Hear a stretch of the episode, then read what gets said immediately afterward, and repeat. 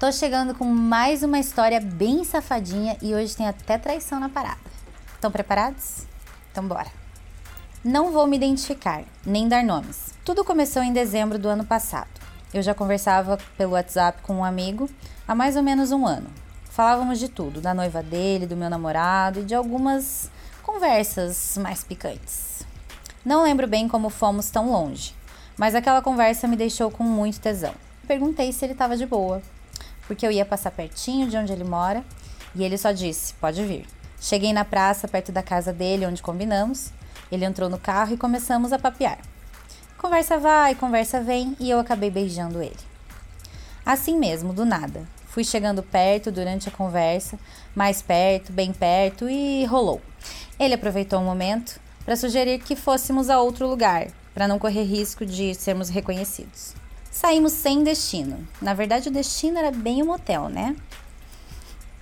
Entramos em uma avenida cheia de motéis, não falei? Aí bateu um medo. Acho que ele percebeu, mas mesmo assim entramos. Já no quarto, ele se aproximou, me segurou pela cintura e me puxou para perto dele. Começamos a nos beijar novamente com tanta vontade que eu esqueci onde estava. De repente, senti o pau dele ficando duro mas ele me respeitava, suas mãos ficavam somente em minha cintura. E às vezes escorregavam para minha bunda e depois voltavam.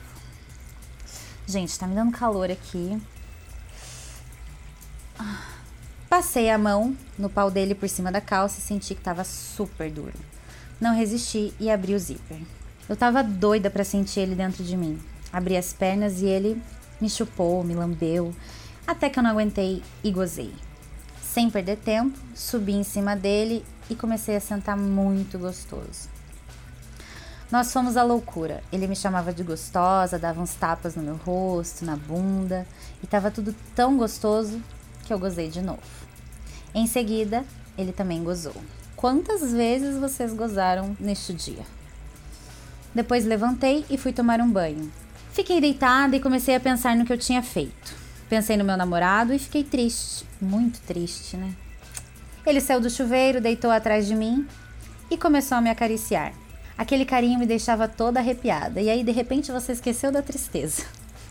Começamos a nos beijar, deitados de conchinha. Quando eu já estava novamente ensopada, peguei o pau dele e coloquei na minha bunda. Olhei para ele e disse que nunca tinha feito.